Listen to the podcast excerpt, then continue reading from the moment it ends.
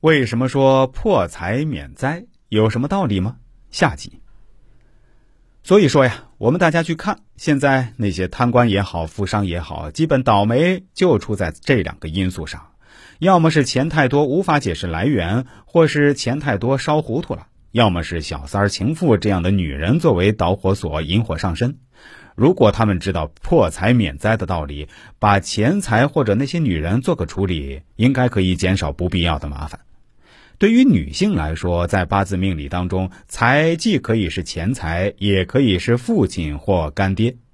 因为正财是财物，偏财是父亲或干爹，所以很多女孩子认干爹，弄不好是要倒霉的。财可以生官杀。官杀对于女性来说，既是领导，也是老公或情人，所以古代的女子称呼自己的老公为官人。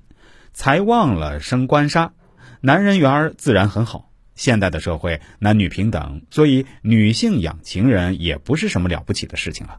但是才生出的这些情人，有时候会让女人丢命或永远不能翻身。了解了命理和义理中的财务符号，你就真的明白了破财免灾的道理了。以后再破财的时候，你还会闷闷不乐吗？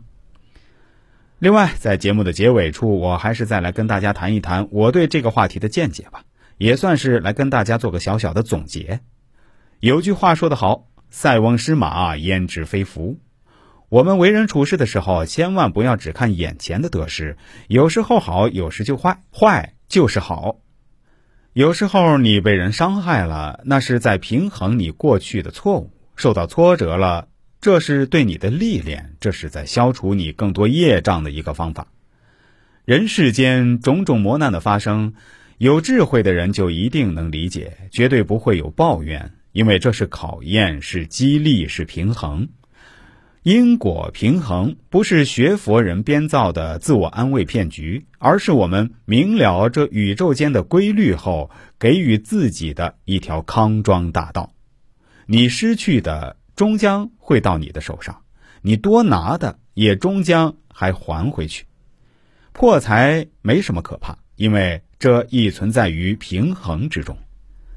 好了。非常感谢大家收听我的节目，希望这几期节目的内容对您有所启发。